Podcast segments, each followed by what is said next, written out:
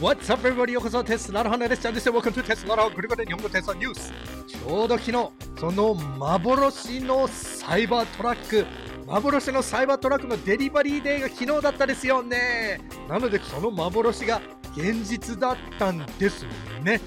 はい。で、まあ、デリバリーデーのまとめと、まあ、1日を置いたらいろんな情報とかね、いろんなテスト動画とかいろんな情報も、そのね、デリバリーイベントよりも情報が出てくるはずなので、ちょっとね、1日置いたんですけど、Anyway、このサイバートラックの話ですよ、今日は。Let's get started!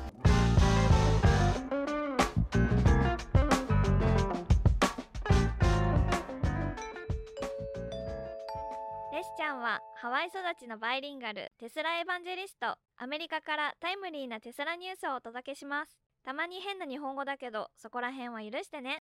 ちょっとね後ろにこのデリバリーイベントをまあ流しながらちょっとレッちゃんがメインで話そうかな。っていう感じにしようかな。まあ、あのー、このデリバリーイベントはやっぱり、まあ、デリバリーイベントでしたね、みたいな感じなんですけど、まあ、他のデリバリーイベントとすごい似てて、イーロンのスピーチの後、えー、お客さんに何台かね、初めてのね、えー、プロダクションモデルを、え引き渡すっていう感じなんだったので、まあ皆さんもね、もっとなんか、あの、すごいことを期待してた人たちはちょっとがっかりだったのかなとかって思うんですけど、まあ、レスちゃんは、まあ、今回のね、デリバリーイベントは前の他のデリバリーイベントよりもちょっとね、あのー、情報がね、イーロンが話してたんですね。まあ、anyway、この、えー、まあ、まずデリバリーイベントで出た情報からいきましょうか。はい。まず皆さん、一番、まあ、このね、あのー、情報は、あの、順番はね、別々に、えー、まあ、イーロンが話してた順番通りにはいかない。まあ、みんな気にしてる、えー、情報なんですけど、まず、いくらこのサイバートラックはいくらになるのって、えー、いうことだと思うんですけどね。えー、まずね、このサイバートラックは3モデルがある。まあ、本当におなじみの、えー、モデル3も Y も S と X もね、3モデル。まずは RWD。前言ってたね、スタンダードレンジみたいなね、言ってたんですけど、今はね、RWD、サイバートラックも RWD モデルが出ます。で、えー、真ん中にある、前は言ってたロングレンジモデル。まあ、あのー、今回、サイバートラックはデュアルモーターね、オールウィールドライブってなんですけど、はい、AWD ね。えー、で、一番トップはパフォーマンスではなく、プラッドでもなく、ビースト、サイバービーストっていう、えー、すごいかっこいい名前ですよね。えー、まあテスラっぽい、えー、サイバービーストっていうネーミングなんですけど、まずね、この RWD は一番、えー、下のね、えー、モデルは6万990ドルなんですけど、このモデルだけはですね、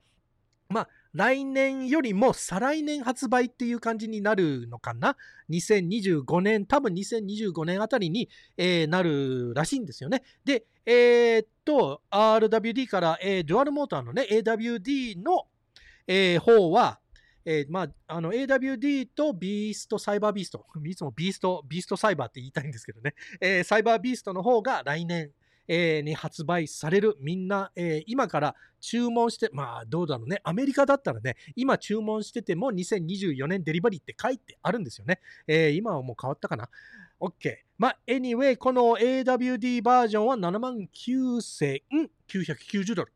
はい。で、このサイバービーストは99万。まあ、9万9000だ。ごめんなさい。99万だったらすごいよね。はい。えー、っと、9万9990ドル、えー、っていう感じになるんですけど、はい。で、まあ、あのー、おなじみに、まあ、RWD はね、後ろに、えー、まあ、リアウィールドライブ RWD って思う、あのーまあ、ネーミングなんですけど、で、えー、AWD はデュアルモーターで、このサイバービーストの、えー、方はトライモーターになるんですよね。はい。なので、はい、えー、前の方がマグネットの方で、えー、後ろがインダクションっていう感じになるんですけど、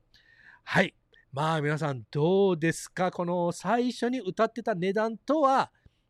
まあ皆さんも予想してましたよね。もっと値上げになるでしょうっていうのは、まあ今のこの値段は皆さん、えー、まああのー、円の、えー、レッシャンがね、書いた円のコンバージョンは150円で、えー、計算したので、もしかしてもっと安くなるかも、もっと高く、まあね、わかんないよね。経済的にもっと高くなる可能性があるけど、150ぐらいだったら一番セーフかなってことを思って150で計算したんですけどね。はい。で、まあ、この3モデルと値段の次にみんな気になるのが、レンジ。レンジ。えー、この高速距離。まあ、この距離としてたら、みんなあの予想してた距離はどうなのかな、ちょっと低いのかなとかって思うんですけど、まず RWD は、え、250マイルなんですよね。まあ、402キロぐらいな感じ。これは全部 EPA なので、えー、まあ、どっちかというと、もう一番正解な数字かもしれないです。はい。なので、えー、一番安い方が、まあ安いって言ってもね、まあ安い方が402キロで、えー、AWD の方が547キロ、340マイル。はい。で、えー、このサイバービーストの方が320マイル、515キロっていう感じなんですけど、これがなんと、レンジエクステンダーっていうことも発売されるんですね。このレンジエクステンダーは、まあ、外付けバッテリーみたいな感じなんですよね。まあ、携帯とか言ったら、まあ、本当にね、まあ、あの、外付けバッテリーなんですけど、この、あの、レンジエクステンダーをつけたら、えー、この AWD が、えー、756キロプラスっていう、計算になります。で、サイバービーストの方が708キロプラスっていう感じになるんですけどね。まあ、このレンジエクステンダーが必要な人たちは、まあ、多分ね、日本の人たちはね、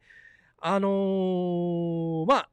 まあ、使い方によりますよね。やっぱりこれは仕事で使う人をやっぱりこう結構ね、重い荷物をこうやって引っ張っていく人たちとか、まあ、あの、結構ね、えー、乗せて、結構な重い、あの、荷物をね、乗せていく人たちは、やっぱりこの、えー、普通のこの340マイルとか、あまあ、キロって言ったら547キロとか、えー、510キロをキープするのには、このレンジエクステンダーをつけて、えー、それぐらいなレンジになるっていう、まあ、計算になると思うんですね。えー、多分ね、そうやってあんまり重いものを引っ張っていく人はこんなレンジエクステンダーなんていらないと思うんですけど、はい。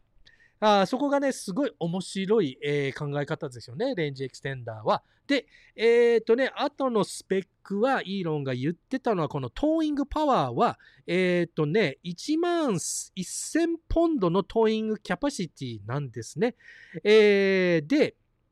まあ、このね、えー、動画を見てたら、このスペース X のね、えー、機材とかをね、こうやって引っ張ってた、あのー、面白い動画だったんですけど、えっ、とね、これが、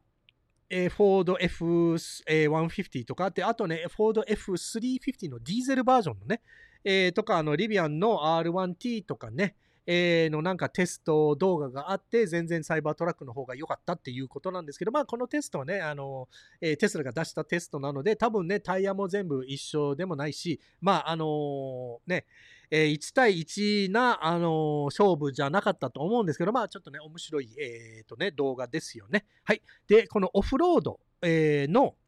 えー、ことに関して、どれぐらい、このエアサスでどれぐらい高い、えー、まあ、あの、高さに行けるかっていうと、 ground clearance っていうのは17インチなんですよね。で、これは本当の17インチなので、えー、この真ん中にある differential、differential って英語日本語で何て言うんだろうな、 differential とかね、そういうふうなのがないから、もう本当にね、ちゃんとフラットな17インチなので、本当に17インチの clearance っていう、えー、ことで、あとね、これが、えー、と一番、えー、へーってそうなんだって思ったのが、スティアバイワイヤーになったんですね。はい。なので、皆さん、まあ、スティアバイワイヤーはご存知の人は、まあ、ほとんどの人はご存知だと思うんですけど、知らない人は、スティアバイワイヤーっていうのは、そのまんま、えー、ハンドルを切った、えー、このね、周りでタイヤが動くんじゃなくて、例えばね、距離、距離じゃなくて、スピードに、スピードによって、例えばちょっとね、遅いスピードで行ってて、えー、ハンドルをちょっと切ったらすごいタイヤが回るっていうところで、で、すごいスピード、まあ高速とかね、走ってた時に、そんなにすごいね、少しだけ曲がって、すごいタイヤが回ったらもう事故っちゃうから、あの、スピードは出してる時は、えー、少し、ね、あの、ハンドルを切ったらタイヤも少しっていう、そういうアジャストっていうことなので、例えばあのサイバートラックもね、すっごいでかいじゃないですか。えーなので、例えばね、駐車場に回ってるときはもうこうやってぐるぐるぐるぐるぐるぐるってやって回すよりも、ちょこっとだけね、ハンドルを、えー回すだけで結構ね、もう完全にフルターンができるって、えいうことで、で、こので、あと、このターンレディアスはモデル S と同じぐらいって言うんですから、このでかいサイバートラックとモデル S のターンレディアスはすごい一緒っていうのが、まあすごい、すごいですよね。すごい一緒っていうよりもね。まあ、あの一緒っていうのはすごいことなんですね。だから、なので言われてるのはフル、フルターンするのには、一回もステアリングウィールを離さなくてもいけるって、えー言われてるんですね。このサイバートラックは。はい。で、あとはですね、もう一個このすごい面白い情報なんですけど、このパワーシェア。まあ、あの、フォード F150 ライトニングもね、おなじみに、このパワーシェアって何かっていうと、このサイバートラックのね、えーバッテリーを使って、えー物を charging できる。なので、 bidirectional charging っていう意味なんですけど、なので、えーっとね、サイバートラックの後ろのベッドに、まあ、あの、トータルで、えーっと、どれぐらいなプラグがあるんでしょうね。えー、わかんないんあっとね、えー、あ listing ちょっとね、 notes に書くの忘れたんですけど、anyway、えーっとね、マックスパワーが 11.5kW をのパワーをパワーできるので、で、後ろにね、えー120のプラグと、まあ、あのー日本で言うと、まあ、日本は100ワットですよね。えーだけど、あの、アメリカは3プロングのね、えー差し込みが3と、あとね、えっ、と、240の、まあ、あの、ドライヤーとか洗濯機とかね、えーくっつけられる、えープラグも後ろにあるっていうことなので、なので、あの、テスラの、あの、チャージ、ポータブル、あの、モバイルチャージャーあるじゃないですか。それを、えーくっつけて、他のテスラの車も充電できるっていうことで、で、あとね、このサイバートラックが家もパワーできるっていうことなんですよね。はい。で、まあ、これは、あの皆さん、パワーウォールとかね、そういう風な、あの、テスラのね、ものが持ってる人たち、まあ、パワーウォールと、あの、多分チャージャーだと思うんですけど、持ってる人たちは、サイバートラックを使って、そこをサイバートラックに、えーつなげて、もしくは、あの、停電の時にね、えーつなげて、そこからパワーリングはできるっていう、そういう異常な面白いところ。なんですね。で、なので、あの、テスキャンプとかね、まあ、この後ね、いろんなあのアクセサリーとかもね、アナウンスされたのに、そのあのアクセサリーの話もしたいんですけど、あとりあえず、そのテスキャンプの好きな人たちは、このサイバートラックを使って、何でも、まあ、電子レンジでも、電子レンジもいけるのかな？ちょっとね、ワット数はちょっと、まあ、わかんない。まあ、とりあえずストーブとかね、そういうふうなものも パワーリング、えーできるので、多分ね、電子レンジもパワーリングできると思うんですけど、はい。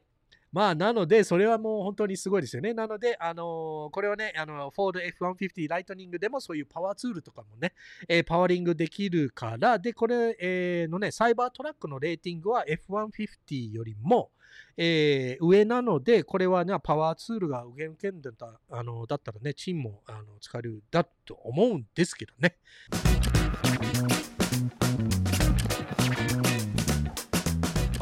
OK。で、このデリバリーイベントの後にホームページとかね、テスラのホームページとかチェックしたら、このサイバートラック用のアクセサリーも販売スタートしたんですよね。はい。で、まず、まあ、ちょっとね、ちょっと前にこのテスキャンプっていう言葉が出ましたよね。これが、これが、なんとこのサイバートラックのベースキャンプっていうアクセサリーが発売されました。はい。っていうことは、この、えーサイバートラックのベースキャンプはですね、まあテントですよね。サイバートラックの上にもうガチャンってはめられる、えーテントなので、これはもう本当に全くこのテスキャン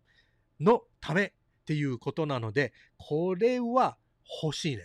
これは欲しい。絶対ね、日本でもサイバートラック買う人は絶対キャンプに行くでしょう。そういう人たちがさらにこういうサイバートラックを買うから、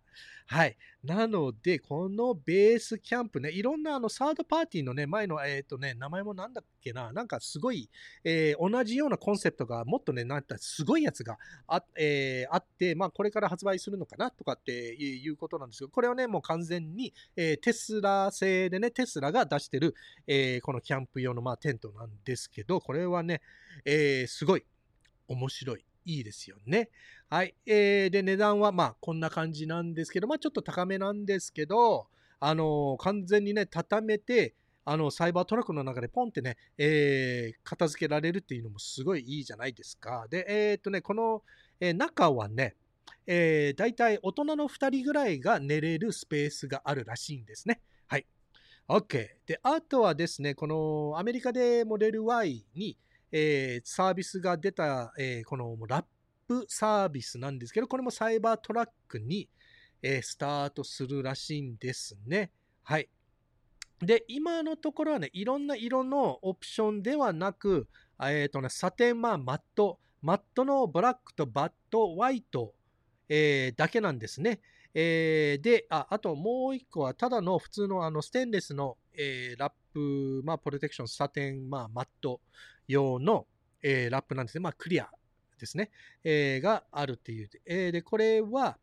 まあ、のー、ディーラーによってアメリカの全テスラで、えー、このラップサービスを注文できるっていうよりも、カリフォルニアの何店舗ぐらいだけ対応できるっていうことなので、まあでもこれはね、えー、徐々にね、いろんなね、全、まあ、全国に広まると思うんですけど、このね、マットブラックのサイバートラックめちゃくちゃかっこいいですよね。えー、レスちゃんはこのマットブラックが欲しい。え、絶対やりたいと思います。はい。で、えー、次はこのサイバートラックのテールゲートのランプ。まあ、えっ、ー、とね、一番最初のコンセプトが出た時に、このベッドのね、えー、ドアからランプが出てきたんですけど、それがね、異常にいろいろね、テスラもね、やってみたんだけど、やっぱりこの後ろのゲートって言うんですけど、このゲートが重くなって、重すぎる感じになって、これはもうできないなっていう風な感じになって、このね、えー、すごいアナログなあテールゲートランプっていう感じになったんですけど、これが、えー、結構ね、サイバークワッドでもね、えー、まあ、ダートバイクでもね、まあ、自転車でもね、何でももね、こうやって乗せるときにね、こういうランプが、えテスラでも発売するっていうことで、で、あとはね、まあ、いろいろこういう小さいフロアマットとか、ルーフサンシェードとか、あの、トレーとかね、ストレージトレーとか、いろんなね、あのえー、アクセサリーが、えー、出たんですけど、はい。皆さんはどうですか？このサイバートラック。まあ、こういう風なね、えー、まあ、すごい今の話してるところは、まあ、本当に外面のね、えー、サイバートラックの話なんですけど、次からね、このサイバートラックはなんでこんなにすごいのかっていう話をちょっとしていこうか。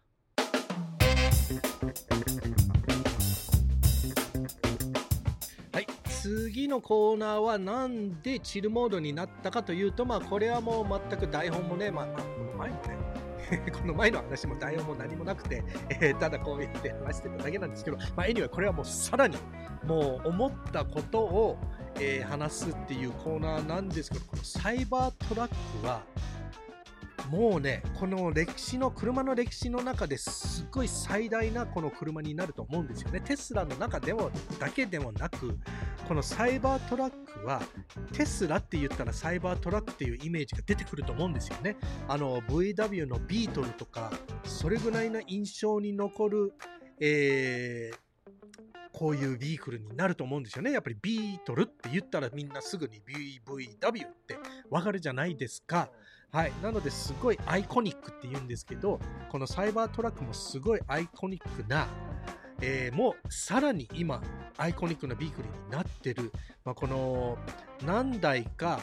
あの、このショールームにね、えー、展示された時に人が外に並んでたって見るだけで並んでたっていうこんなすごい車だったんですね。まあ今でもそうなんですけど見るだけでみんな並んでるんですよ。いろんな店舗でね。アメリカなんですけどアメリカとカナダかな今はね。えー、はい。で、あと中身はね、このまずこの、ままず外のエクソースケルトン。エクソースケルトンっていうよりも外はステンレスでできてるじゃないですか。これはみんなご存知だと思うんですけど、このステンレスはね、なんかまあそのまんまのあるステンレスではなく、このテスラが開発したステンレススティールなんですね。これはもう本当にこのスペース X と組んだあのー、このステンレススティールなんですね。まあ、普通のステンレスは、こうやってあのサイバートラックのアングルのボディとしてすごいシャープなアングルじゃないですか。これはステンレスをこうやって曲げなきゃいけなきゃこういう形が出ないでしょ？はい。だけど普通のステンレスだったらそんなに曲げたらすぐ割れるんですよ。ね。割れるのに、割れるから新しいステンレスを開発しなきゃいけなかった。だからこういうところがね、やっぱりあのテスラと、あとね、スペース X っていうイーロンのね、もう一つの会社があってすごい強いっていうところなんですよね。なので、まあ、スペース X がデザインしたこのアロイ。アロイって日本語でもアロイっていうの、アロイっていうんだけどね。はい。このステンレス。はい。なので、で、しかもね、このステンレスって、この生産するときにそれどれぐらいこのサイバートラックの生産が大変かというとステンレスを曲げたとき曲げられるのは曲げられるんですけどこのテスラの、えーね、専用のステンレスだけど曲げた途端に戻るんですよね。こうやって曲げて、えー、スタンピングした後にこうやってポンってまた戻るあの鉄なんですよ。なので、まあ、まずね、このステンレスは、じゃあなんでなんでスタンピングで、なんでじゃあキャスティングしないのかっていうと、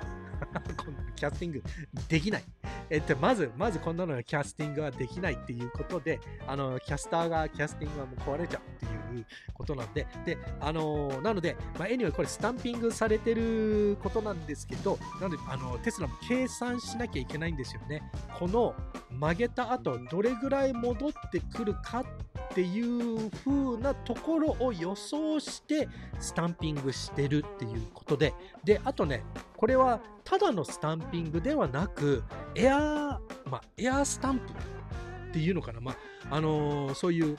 専門用語とかあるのかどうかわかんないんですけど、例えばね、皆さんゲーセンでエアホッケーの、あの、エアホッケーテーブルって知ってます？こうやってあのパックがあって、こうやってあのエアホッケーしてあの実際のテーブルからこう空気が出てるじゃないですか。で、それちょっとあのパックがあの浮いててこうやってあの遊べるっていう、まあ皆さん知ってると思うんですけど、このエアースタンプ、スタンプもそうなんですよね。空気で、この1個の空気のレイヤーで、スーってまあだからすごいプレッシャーな空気で、えー、とこのね、ステンレスを曲げてるっていうところなので、実際にスタンプ、スタンプはこのサイバートラックのアルミに触ってないんですよね。空気で、空気のプレッシャーであの曲げてるっていう感じで、で、それでもう本当にあの1ミリでもね、もう何ミリでもね、あのすごいあのぴったしな計算であのスタンピングしてどれぐらい戻るかっていうあのことでねあの計算してるっていう、まあ、それぐらいなすっごい大変な生産なんですよ。それが外のあのアルミだけの話なんですよね。で、えー、中の、まあ、あのエレクトロニクスの中はこれは本当に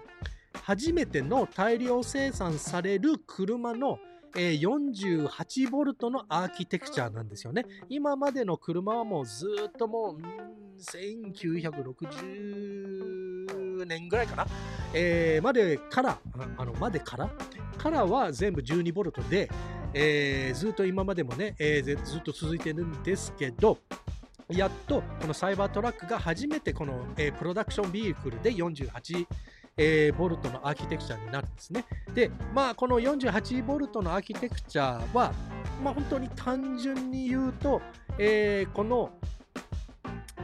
ワイヤー、中に使ってるワイヤーとハーネスが減るっていうことなんですよね。はい。なので、それがすごいで、なんで今までみんな、なんでこの 48V にしなかったのって、これすごいいっぱいね、あのー、まあ、ども何年も何年もね、え、48に変えるっていう話はね、いろんなメーカー、どのメーカーでもね、話してきたんですよね。だけど、まあ、やっぱり、あのー、今まで通りっていう、まあ、本当にみんなのね、レガシーカーメーカーの判断で、なかなか12から48に変わんないんですよ。はい。だけど、まあ、テスラが初めてこの48に、えー、48V の、えー、とね、えー、アーキテクチャっていう、えー、まあ、それが、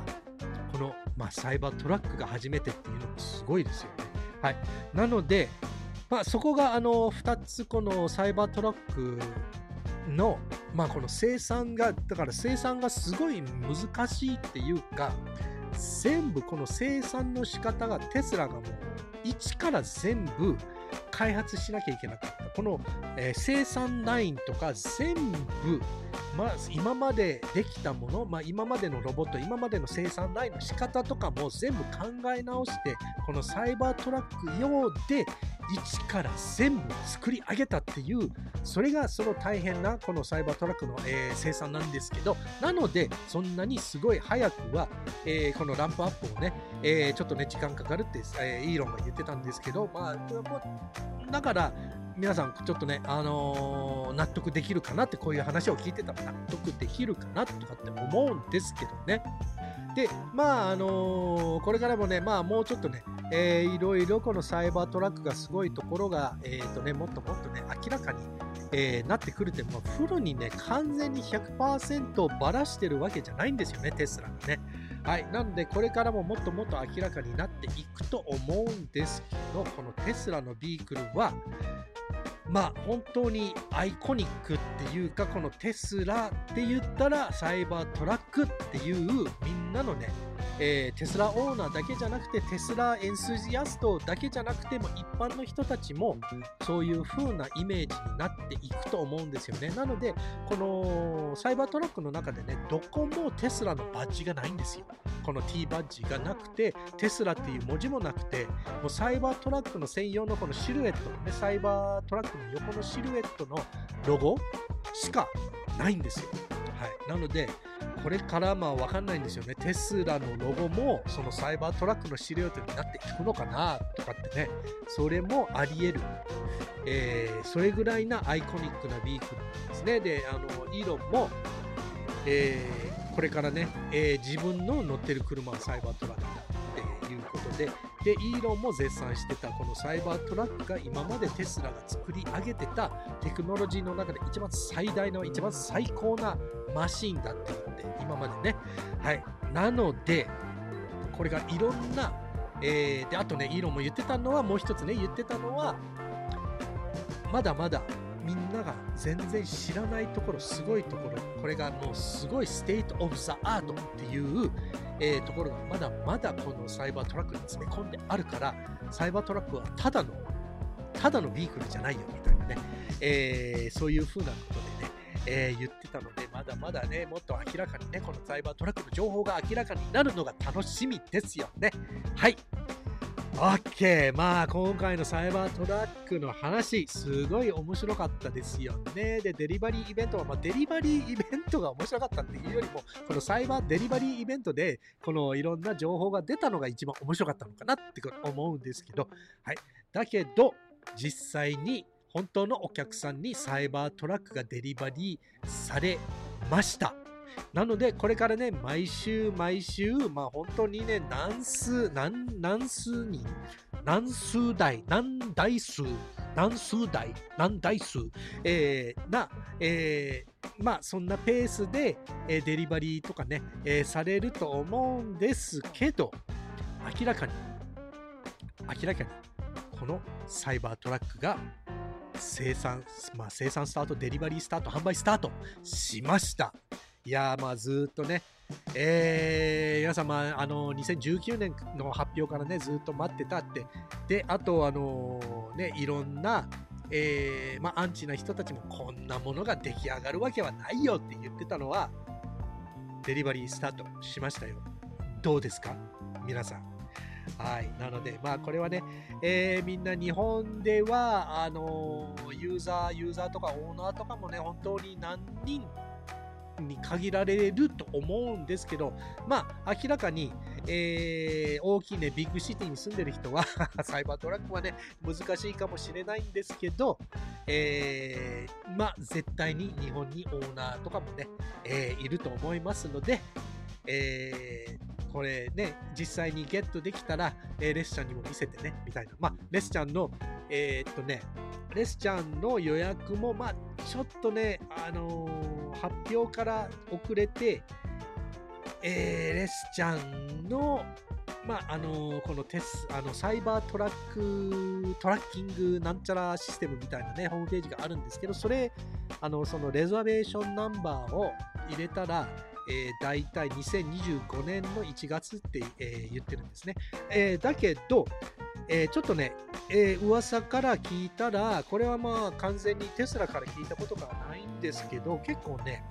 もしかしてそうかもしれないっていう話なんですけど、このレザベーション番号とレザベーションした順番でから、